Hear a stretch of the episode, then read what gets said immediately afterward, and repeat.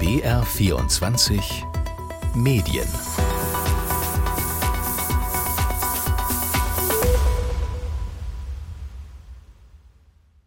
Herzlich willkommen zu BR24 Medien, dem Medienpodcast des Bayerischen Rundfunks. Ich bin Linus Lühring und das ist in den Filmstudios in Hollywood gerade los. Nämlich nichts.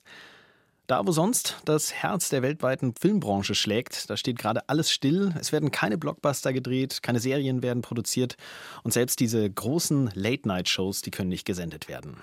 Der Grund dafür?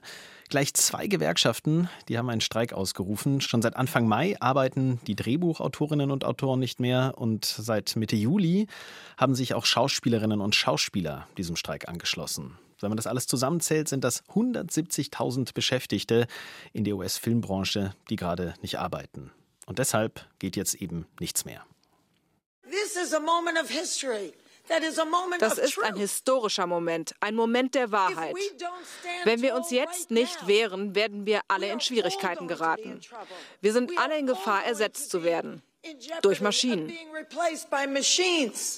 Fran Drescher ist das, eine der Anführerinnen des Streiks. Und das klingt schon dramatisch, was sie da andeutet. Wir werden alle ersetzt. Eine deutsche Schauspielerin, die in Los Angeles lebt und die auch mitstreikt, die sieht das ganz ähnlich. Es ist ein ganz großer Umbruch, der gerade passiert. Und ich glaube, der ist noch vielen gar nicht bewusst, dass hier ganze, ganze Gewerke sogar verschwinden werden. Was Nina Franuschek, so heißt diese Schauspielerin, da genau meint, dazu gleich mehr. Ich habe nämlich ausführlich mit ihr gesprochen. Also, in BR24 Medien dreht sich heute alles um die Filmbranche. Wir klären, was da los ist in Hollywood und worum es konkret geht bei dem Streik. Was sind die Forderungen? Und wir besprechen auch, welche Folgen diese Aktion haben wird. Also, ob bald in den Kinos Flaute sein wird, weil eben nichts produziert wird. Und am Ende von BR24 Medien geht es dann auch um die Situation in Deutschland. Wie fühlen sich die, die bei uns im Filmgeschäft arbeiten, in Deutschland und in Europa? Jetzt aber erstmal grundsätzlich. Wie kommt es zu diesem Streik? Dazu habe ich mit Katharina Wilhelm gesprochen, der ARD-Korrespondentin in Los Angeles. Meine erste Frage an Sie war, wie kommt es, dass zwei Gewerkschaften sich da jetzt zusammengeschlossen haben, nämlich die der Schauspieler und der Drehbuchautoren. Zum ersten Mal seit 1960 ist das der Fall. Warum also sind Gewerkschaften so zentral in der US-Filmbranche? Also tatsächlich gehören beide Gewerkschaften äh, zu den 20 mächtigsten Gewerkschaften in den USA und die handeln eben die Verträge für ihre Mitglieder aus. Das kennt man bei uns zum Beispiel, wenn Verdi oder IG Metall streiken ähm, und dann eben für ihre vielen tausend, hunderttausend Mitglieder ihr die ähm, Bedingungen aushandeln. Das sind eben diese beiden Gewerkschaften. Die haben eine ganz lange Tradition in Hollywood. Sie sind sehr alt und sie sind auch mächtig geblieben, muss man dazu sagen. In, in den USA insgesamt hat ja die Zahl der Gewerkschaftsmitglieder über die letzten Jahrzehnte Jahrzehnte stark abgenommen. Also Gewerkschaften sind nicht mehr ganz so mächtig, wie, wie sie mal waren. Aber interessanterweise in der Entertainment-Industrie sind sie sehr mächtig geblieben, äh, sind sie auch sehr wichtig geblieben. Das hat vielleicht auch mit diesen äh, Arbeitsbedingungen zu tun in der Filmbranche. Die sind eben immer sehr schwierig. Man arbeitet oft nur ein paar Wochen oder Monate. Man hangelt sich von Job zu Job. Man hat ja im Prinzip keinen Festanstellungsvertrag in der Filmbranche, sondern muss immer gucken, dass man das Geld irgendwie reinbekommt. Und deswegen sind die Gewerkschaften wahnsinnig wichtig, weil die eben wichtige und gute Rahmenbedingungen aushandeln. Und man hat ja in der Vergangenheit schon gezeigt, die können Hollywood für Wochen und Monate lahmlegen, äh, irre Kosten Kosten auch verursachen.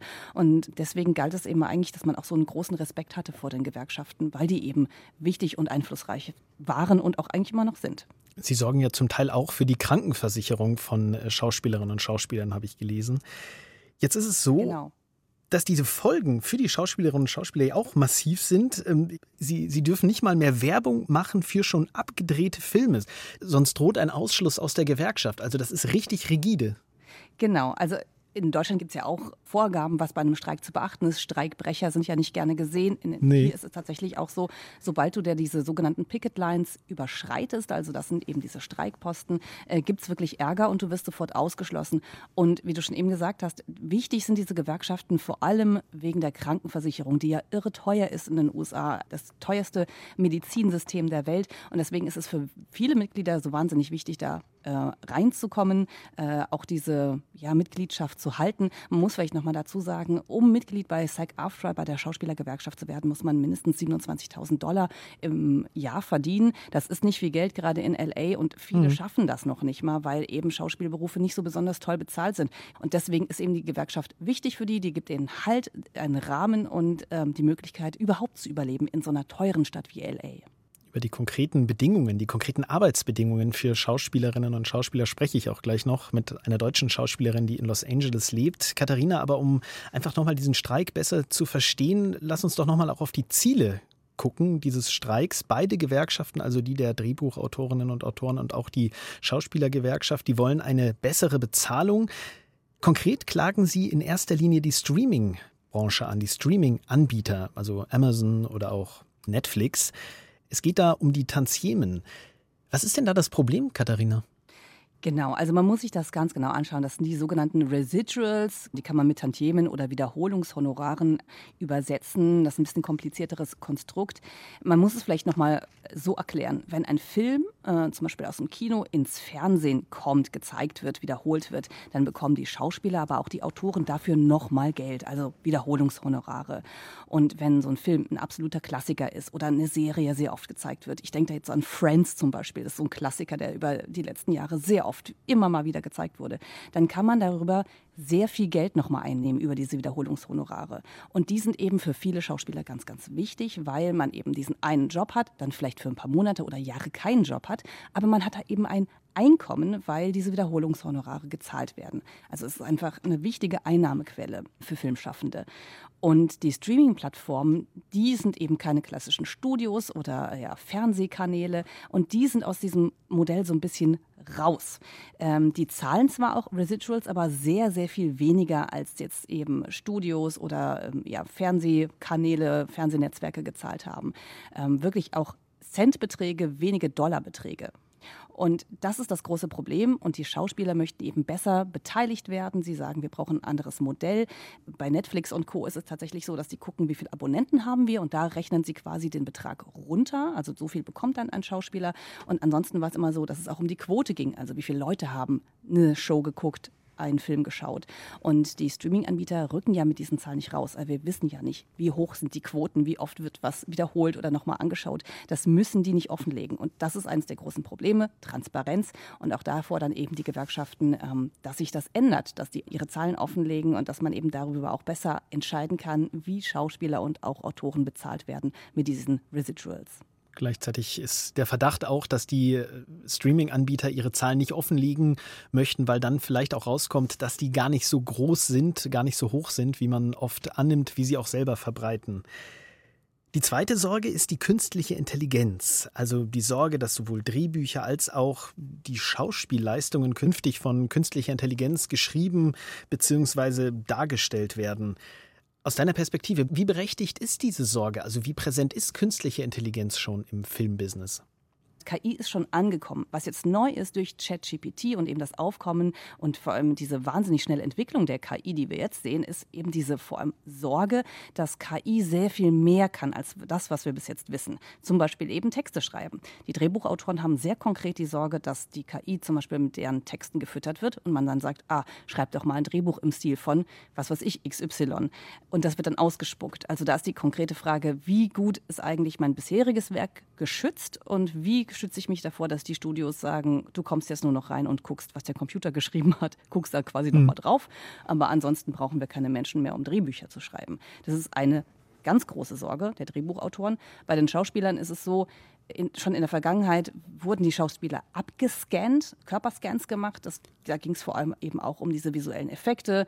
Und da kam eben die Sorge auf, dass die Studios vielleicht ganz, ganz, ganz viele Informationen, Daten sammeln und sagen, okay, wir können zum Beispiel Hintergrundschauspieler, Komparsen genannt, die können wir vielleicht dadurch ersetzen, weil das sind Leute, die keine Rolle haben, die keinen, keinen Text haben und die sind eben teuer. Die werden natürlich gewerkschaftlich bezahlt, die werden vielleicht auch mal krank oder wollen Überstunden haben. Die könnte man theoretisch auch durch ein computergeneriertes Modell ersetzen. Und die Forderung ist vor allem, dass es ganz klare Regeln gibt, was äh, KI darf und kann und wie sie eingesetzt wird, weil das haben wir einfach nicht. Das waren die Hintergründe des Streiks in Hollywood im Schnelldurchlauf, die Basis für diese Folge von BR24 Medien. Um das zu vertiefen, um zu erfahren, wie es Schauspielerinnen und Schauspielern geht und auch um mehr über ihre Sorgen und Forderungen zu wissen, da habe ich bei einer der Streikenden nachgefragt, warum braucht es also einen Streik, der so lange dauert? Ja, mein Name ist Nina Franuschek, ich bin äh, Filmschauspielerin, gebürtig äh, aus Berlin, habe meinen Wohnsitz in Berlin und Los Angeles und drehe seit 42 Jahren Filme, Kinofilme in beiden Ländern. Nina Franuschek ist Mitglied der Schauspielergewerkschaft SAG-AFTRA, die diesen Streik ausgerufen hat und sie unterstützt diesen Streik. Und ich habe als erstes mit ihr über einen Eindruck gesprochen. Wenn ich an Hollywood-Schauspielerinnen und Schauspieler denke, dann habe ich Stars im Kopf. Brad Pitt, Julia Roberts oder auch Tom Cruise. Also die, die diese Millionengagen einstecken. Aber das ist die Ausnahme. Wie sind also die Arbeitsbedingungen für die vielen, die keine Superstars sind in Hollywood? Und was haben Streamingdienste wie Netflix damit zu tun? Sie sprechen gerade die 2% der über 170.000 SAG-AFTRA-Mitglieder an, die von diesem Beruf leben können und die wir Weltstars nennen können. Das sind 2%. Der Rest kämpft sozusagen ums Überleben. Und durch die Streaming-Services ist Folgendes passiert. Über die letzten 70 Jahre haben die Schauspieler mit den Produzenten, mit den anderen Kreativen, die alle zusammen ja einen Film machen, das ist ja Teamwork, immer wieder verhandelt, dass alle sozusagen an dem Gewinn des Produktes beteiligt werden. Als die Streamer anfingen, haben sie gesagt, für uns gelten diese Verträge nicht, die ihr da habt seit vielen Jahren mit den anderen Filmproduktionen. Wir sind ja nur Streamer, wir sind sowas wie ein YouTube-Channel wir zahlen euch gar nichts oder 100 Dollar am Tag. Und das musste alles neu verhandelt werden und wird auch schon länger verhandelt. Und äh, die sozusagen normalen Leute, die eine Serie machen, verdienen nicht viel Geld. Es gibt eben diese vereinzelten Großverdiener, die weltweit prozentual am Gewinn der Produktion beteiligt werden. Also auch wenn man sagt, da kriegt so ein Ryan Gosling jetzt so viel Geld, dann ist das nur ein Prozent Anteil von dem Gewinn des Gesamtproduktes. Man kann sich dann also ausrechnen, was dieser Film oder diese Serie eingespielt hat weltweit. Das heißt, es geht mit diesem Streik darum, bessere Bezahlung zu erwirken, aber vor allem, wenn ich Sie richtig verstanden habe, auch erstmal darum, ein richtiges Bild der Filmbranche auch nochmal zu zeigen, das vielen Menschen, die gerne ins Kino gehen, Netflix schauen, gar nicht so bewusst ist. Es ist halt so, dass Netflix und die Streamer äh, plötzlich sehr äh, relevant wurden für die Kreativen, weil sie uns am Anfang sämtliche künstlerische Freiheit gelassen haben. Und das war für die Kreativen sehr spannend. Und jetzt sind das die größten Konzerne, die wir haben, die weltweit einspielen, weltweit äh, Content sozusagen herstellen. Ja? Und dann aber gemerkt haben, erstmal zeigen wir keine Transparenz, wir zeigen euch die Einschaltquoten nicht, wir zeigen euch nicht mehr wer was am meisten sieht. Wir beteiligen euch auch nicht an diesem Gewinn. Also die Kreativen stellen ja zusammen diesen Film her und wenn der dann erfolgreich ist, kriegte man normalerweise, kriegten dann alle dafür Geld. Und jetzt sagen die, nö, das gehört jetzt uns und ihr kriegt ja vielleicht mal 500 Dollar am Tag und könnt froh sein, dass ihr dabei seid. Das haben sie natürlich bei diesen großen Stars nicht gemacht. Das war dann toll, wenn dann ein großer Star kommt, wenn eine Meryl Streep dann in so einer Serie drin ist. Die kriegt ihr Gehalt. Aber der Schauspieler, der mit ihr zusammen in der Szene ist, der kriegt dieses Gehalt nicht.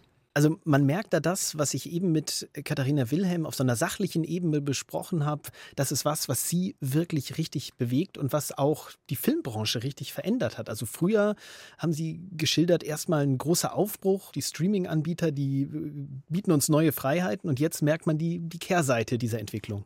Naja, es sind mittlerweile große Unternehmen, die weltweit produzieren und wir sind also in, im Ganzen in einer Zeit, wo ja, es wird konkurriert um den Zuschauer. Der Zuschauer hat viele Kanäle von YouTube über Reality-Shows, über Videogames. Die Leute gehen nicht mehr ins Kino. Wir sind fast an einer Zeit, so wie früher vom Stummfilm zum Talkie. Nur durch diese Digitalisierung ist es ein ganz großer Umbruch, der gerade passiert. Und ich glaube, der ist noch vielen gar nicht bewusst, dass, dass hier ganze ganze Gewerke sogar verschwinden werden. Also ja. Sie haben den Punkt Digitalisierung gerade schon genannt. Da ist ja ein zweiter großer Kritikpunkt, auf den wir jetzt auch noch zu sprechen kommen, nämlich künstliche Intelligenz. Katharina Wilhelm hat eben schon davon gesprochen, dass es die Befürchtung gibt, dass es Körperscans gibt, also dass ein Schauspieler, eine Schauspielerin einmal abgescannt wird, das Gesicht genau vermessen und ab diesem Zeitpunkt äh, ja durch künstliche Intelligenz in Filmen immer wieder in anderen Formen, in anderen Rollen zum Leben erweckt werden kann. Wie weit ist das aus Ihrer Sicht? Das ist absolut da und wir sind mittlerweile mit der Technologie an einem Punkt, wo ich nicht mehr unterscheiden kann, ist das ein Mensch oder ist das digital. Ich bin selber Hauptdarstellerin in einem cinematischen Videogame gewesen. Ich wusste gar nicht, was das ist. Äh, von 2012 bis 2017. Man muss sich das vorstellen wie die Filme Avatar.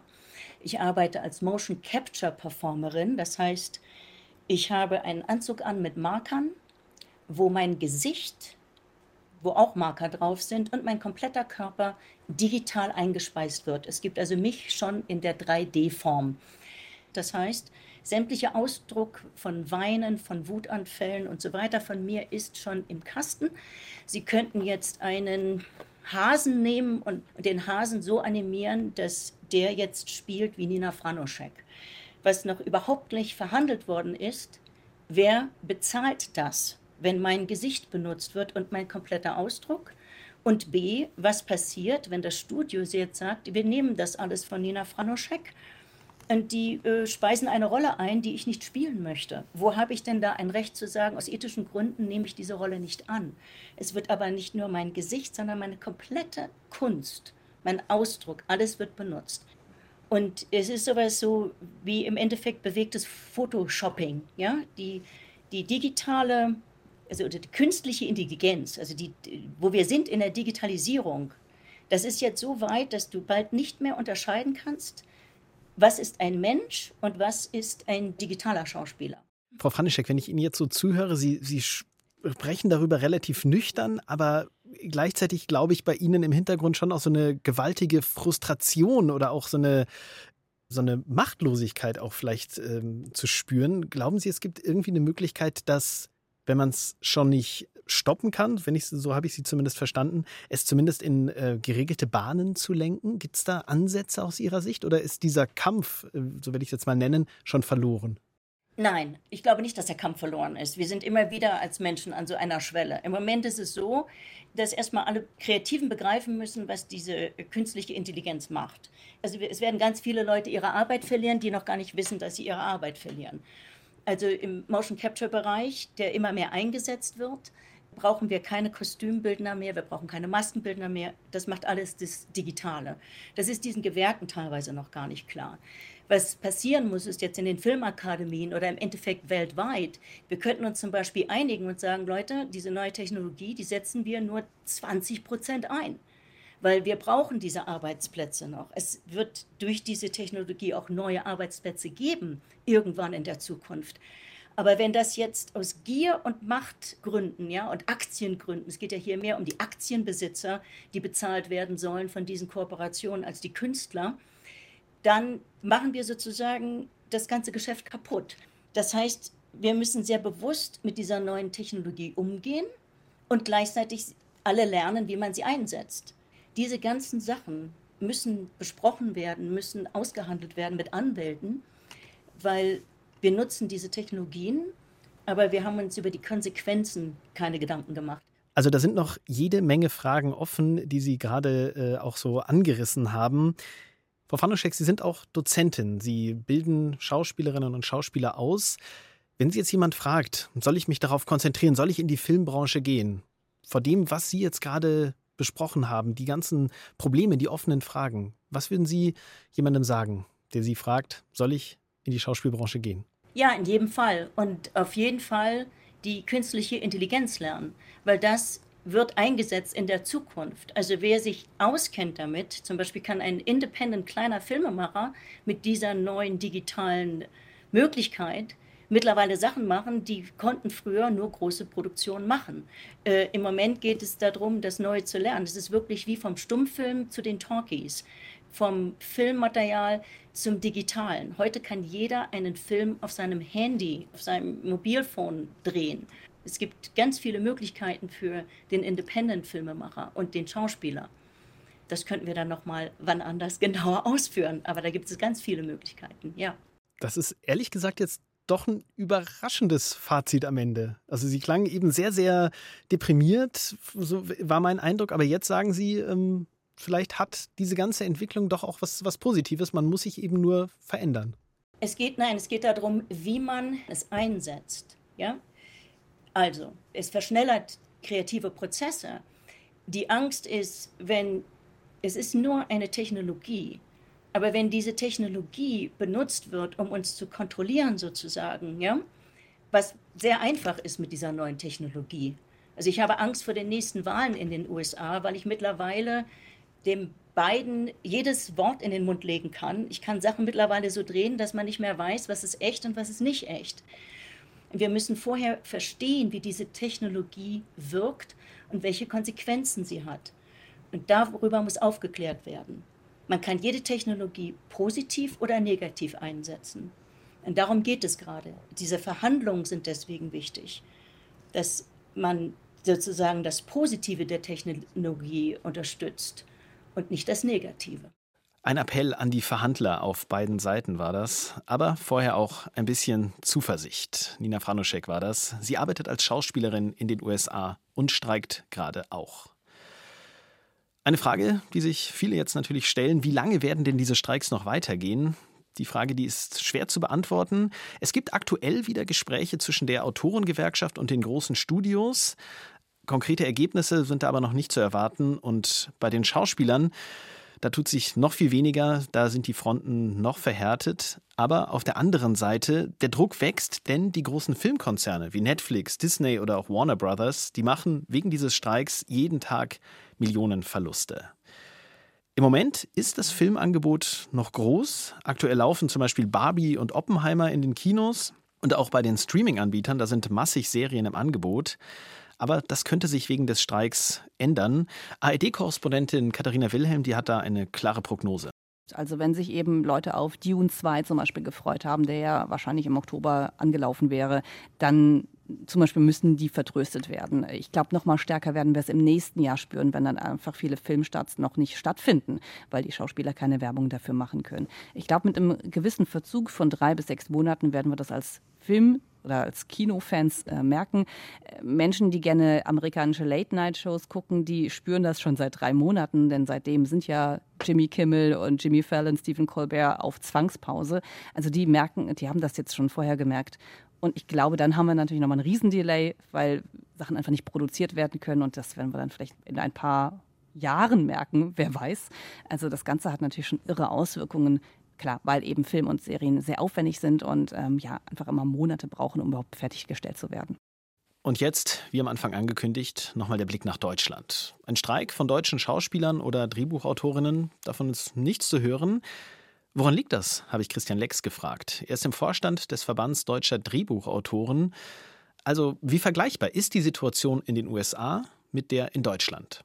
Also wir haben durchaus ähnliche Probleme, aber eine völlig andere Art Filme und Serien entstehen zu lassen. Das ist mal die äh, erste grundlegende Voraussetzung. In Amerika sind sehr, sehr viele Kolleginnen angestellt. Wir sind fast immer in Werkverträgen unterwegs, sprich wir sind alle kleine Unternehmer und deswegen auch äh, nicht organisiert, was eine Streikvertretung angeht, sondern wir sind alle Einzelkämpfer und müssen uns untereinander vernetzen, aber können nicht per se einfach so streiken, noch nicht. Wir sind aber natürlich sehr aufmerksam, was da passiert, weil in Amerika vielleicht vielleicht auch noch einen Schritt voraus ist ähm, mit dem, was auch auf uns zukommt. Und wir natürlich sehr solidarisch zeigen mit den Kollegen in Amerika und wie gesagt ähnliche Probleme haben, aber einen ganz anderen Markt. Das heißt, ein Streik von Drehbuchautoren beispielsweise in Deutschland wird es nicht geben, weil einfach die Organisation eine ganz andere ist. Genau, momentan zumindest noch nicht. In Amerika musst du Mitglied in der Writers Guild sein, um überhaupt als Drehbuchautor Aufträge zu bekommen. Du gibst auch immer einen Teil deines Honorars äh, an die Writers Guild ab und nicht nur damit, aber auch so wird die Streikkasse gefüllt. Und das alles gibt es hier noch nicht und auch nicht die äh, juristische Möglichkeit. Aber natürlich äh, wäre das gut. Künstliche Intelligenz kann Schauspieler ersetzen. Das ist die Sorge, die Nina Franuschek eben geschildert hat. Sie arbeitet ja als Schauspielerin in Los Angeles. Herr Lex, wie sehr befürchten Sie denn, dass Ihr Job als Drehbuchschreiber auch zukünftig von künstlicher Intelligenz, also beispielsweise ChatGPT, ersetzt werden könnte? Grundsätzlich ist es ja so, dass künstliche Intelligenz reproduziert, was es schon gibt. Also sprich, je originärer und besonderer unsere Werke sind, desto weniger wird sie von einer äh, ChatGPT ersetzt werden können. Und ich glaube, man darf sie jetzt auch nicht grundsätzlich verdammen, weil sie auch den AutorInnen Vorteile bringen wird. Aber grundsätzlich ist es schon auch eine Gefahr natürlich. Die ProduzentInnen in Amerika drohen ja auch den Drehbuchautorinnen und Autoren damit, dass sie ersetzt werden können.